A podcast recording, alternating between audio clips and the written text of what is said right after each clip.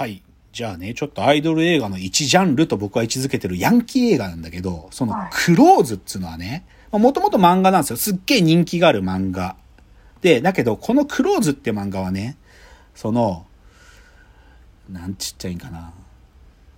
こう、マジで喧嘩ばっかしてんの。なんか物語の筋があるような話じゃなくて、うんその学校でスズランっていう高校があって、スズラン高校っていうもうけヤンキーしかいない学校があって、そのスズランの奴らは、なんていうかな、ナンバーワン、スズランの一番強い奴は誰だってことを決めるみたいなことをずっとやってる学校なの。なんか謎で。で、そこに、小栗旬が転校してきて、で、そのいろいろ強い奴らと喧嘩しまくるっていうそういう話なのね。はい、で、その強い奴らって誰がいたかっていうと、山田孝之とか、うん、えっ、と、えー上地雄介とか、もう、いもうでもそ、そういう若、その彼らの世代の若手俳優が山ほど出て、ひたすら喧嘩するんだよ。で、これが結構当たっちゃったのね。うん一個も、なんていうの？なん、なんていうかな、ポップな要素ゼロで、なんか、ずっと喧嘩してんだよ。で、なんでこいつら喧嘩してんのかなっていう理由もよくわかんないけど喧嘩してんだよ。だけど、その若手俳優たちがむき出し、体もむき出しにして喧嘩してるのが結構かっこよく見えたりするわけ。だからそれでね、なんか人気が出ちゃってね、その後、まあ、クローズゼロっていうのが一作目だけど、そのはい。クローズゼロの続編もあって、こっちなんか綾野剛とかも出てくるんだけど、うんその別の宝泉学院とスズランが戦ったりするみたいなやつとかね。あとその世代が変わってね、クローズゼロエクスプロードみたいなので、今度東出くんが主役でね、東出くんがまた喧嘩するみたいなのもあるんだけど、で、これが生まれたことで、マジヤンキー映画が生まれちゃったんよね。で、それの系譜で言うと、まあ、こっちはもともとはドラマ初だけど、例えばルーキーズとかも同じなんだよね。ルーキーズってハイブリッドなの。ヤンキー出てきて、部活でみんなで野球して甲子園行こうぜっつって、で、どっちかっていうと、ね、熱血先生がいて、みたいな、もうハイブリッドだからルーキーズ、僕典型だと思ってるけど、でもこれ今ね、直近で、このヤンキーのアイドル映画のジャンルで、今ヒットしてんのあんのよ。それが、東京リベンジャーズね。まあ、あの、文字で書くと東京との間に万字って文字が入って東京万字リベンジャーズ。これね、すっげえヒットしてるらしいんだよね。えーなんか僕もなんだっけ、もう世代で言うと知らない俳優ばっかなんだけどさ、なんか本当にこう、か反り込み入れてさ、なんか特攻服着てさ、まあ、漫画の東京リベンジャーズは人気作品だけど、これ映画でやって、これ滑ってるでしょ？プって僕笑ってたのよ、正直。はいもういや、さすがに実写映画はやめてよ。もう、もう時代もじゃ、そういう時代じゃないよと思ったら、うヒットしちゃってんだよね。だからね、やっぱね、アイドル映画って、やっぱね、ちょっと、そう簡単には崩れない需要があるんだよね。うんうん。だから、正直、なんか、ちょっと冷静になってみたら、何これ？なんでこいつは戦ってんの？みたいな。で、その、最大の疑問はなんで戦ってるかみたいな細かいことを書かなくても物語が駆動してっちゃうのがアイドル映画の怖いとこだから、冷静に見ると、え、何これって思うことだらけなのに、でもお客さん入るっていう、ちょっとそういう不思議なんだよね。で、ちょっとそのアイドル映画の悪口とか多分に言ったんだけど、でもね、だ僕はそういう意味で、アイドル映画について基本的に僕のスタンスは、ニヤニヤして見てんだよ。なんか、これ、後々黒歴史になんじゃないの？こいつらのみたいな、その黒歴史が生まれる瞬間の怖いもの見たさみたいな目線もあって、だから僕はアイドル映画ニヤニヤしながら見てる。っていうスタンスからすると、もし僕がさ、そういう若手俳優や若手女優を抱えてる事務所の社長だっていう風な、仮にもしそういう想像をした時に、俺事務所の社長だったら、こいつらそういうアイドル映画、なんかオーディション受けさせるかなとか思うわけ。だってなんか、得することあるかなって思うんだよ。なんか、究極だって小栗旬とかさ、自分が出てた昔のアイドル映画とか、黒歴史だと思うし、松田龍平だって7でさ、7出てギターこんな風に弾いてるの、もう二度と触れられたくない過去だと思うし、なんか、そういう本格派俳優になっていく男たちですら、ちょっとかすっちゃうのがこういうアイドル映画でさ、だからアイドル映画俺事務所の社長だったらこいつら出す、出すかなって思うんだけど、でもこれ答え先言うと、多分ね、出すしかないんだよね。僕はそう思う。ぶっちゃけ。で、なんでそう思うかっていうとね、結論言うと、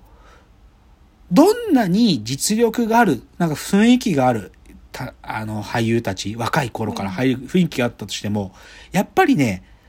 まず活躍の場は、日本の少なくとも映画ドラマ界だと、そういう若手俳優が出れる枠って、こういうアイドル映画しかないんだよね。だから、やっぱりそこで結果出すしかなくて、だからもし僕が事務所の社長でもそういうの出さなきゃいけないんだなと思う。で、でそういう環境の中でね、僕ね、偉いなって思う存在二人いてね、その二人、誰かというと、広瀬すずと橋本環奈。この二人、マジで偉いなって思う。で、広瀬す、まあ、広瀬すずさんって、なんか、そういうアイドル映画だけじゃなくて、是枝裕和の映画とか出られる人だから、名作も出られるんだけど、でもやっぱり彼女はあれだけ可愛くてさ、まあ支持してる層も若い子たちが多いからさ、アイドル映画の趣の作品出なきゃいけないんだよね。ベタに今さっき挙げたチアダンとかそうだし、ちはやふるるとかも、まあ漫画原作だからアイドル映画って言うと怒られちゃうかもしれないけど、でもぶっちゃけあれアイドル映画だよ。だからちはやふる。でもまああれ3作まで作られたからそれこそ顧客入るんだと思うし、あと、その若手女優が通らなきゃいけないのはさ、あの恋愛映画ね、やっぱり。なんかイケメン俳優と、なんか、お前めちゃくちゃ可愛いだろっていう子が、でも冴えない女の子として主役で出てくる。で、イケメンが、なんか、イケメンになぜか好意を持たれるみたいなタイプのさ、イケ、恋愛映画あるじゃん。そういうの、広瀬すずだと多分4月は君の嘘とかそういうタイプの映画なんだと思うんだけど、そういうの出るわけよ。で、広瀬すずはでもこれぐらいで食いとどまってる。彼女の場合、別のフィールドがあるから。でも僕ね、橋本環奈はマジで偉いなと思う。橋本環奈は彼女自身はもともとアイドル、でもアイドルっていうか子役上がりなんだけどね、あの人。あの、奇跡っていうね、是枝裕和の映画があって、彼女がまだ8歳とか9歳の時に出てるんだけど、でもこれ名作映画なんだけどね。だからそっからでも変なアイドルグループ入ってるけど、彼女はさ、それこそ映画最初はセーラー服と機関銃っていうもう名作中の名作を橋本環奈でリメイクしたのから出ててさ、で、これまた、これもヒットしてんだけどさ、かぐや様は告らせたいっていうさ、これ漫画原作だけど、なんだろうな、すげえ、もうめちゃくちゃ、こうお高く止まってる女の子がかぐや様で、そこに、そのかぐや様に告らせたいイケメンが出てきて、みたいな話で、これ今2や、2っていうか今やってんだよ。これしかもヒットしてんだよ。で、これを橋本環奈徹底忠実にやるし、あとね、多分橋本環奈のフィロモグラフィーで言うとね、午前0時、キスしに来てよって映画があるらしいんだけど、もうこれタイトルでわかるけど間違いなく恋愛映画でしょ。けどね、橋本環奈は、まあその、なんていうのかな、自分の出自と、まあ彼女のああいうビジュアルからして、まあ恋愛映画出てくるのは仕方ないんだけどさ、でも橋本環奈そこで結果出して、なんていうのかな、そうじゃない趣の映画にだんだん呼ばれるんだよね。例えば、銀玉っつ映画って、これ、ジャンプでやってたギャグ漫画だけど、ここで橋本環奈、すげえ、なんていうのかな、まあ主要キャストで、めちゃくちゃ変なことやらされるんだけど、それ危機としてやるのね、彼女は。銀玉で。とか、キングダムってこれも漫画原作だけど、ここでもなんかそのちっちゃい、あの、ミノムシみたいなキャラクターがいるんだけど、それ橋本環奈一生懸命やるし、あと、最近のヒットだと今日から俺はとかも、橋本環奈、ふざけた役だけど一生懸命やるのよ、こういうの。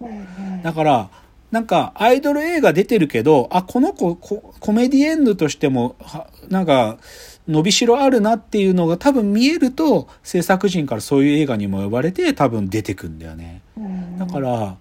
アイドル映画、まあ恋愛映画も、なんか、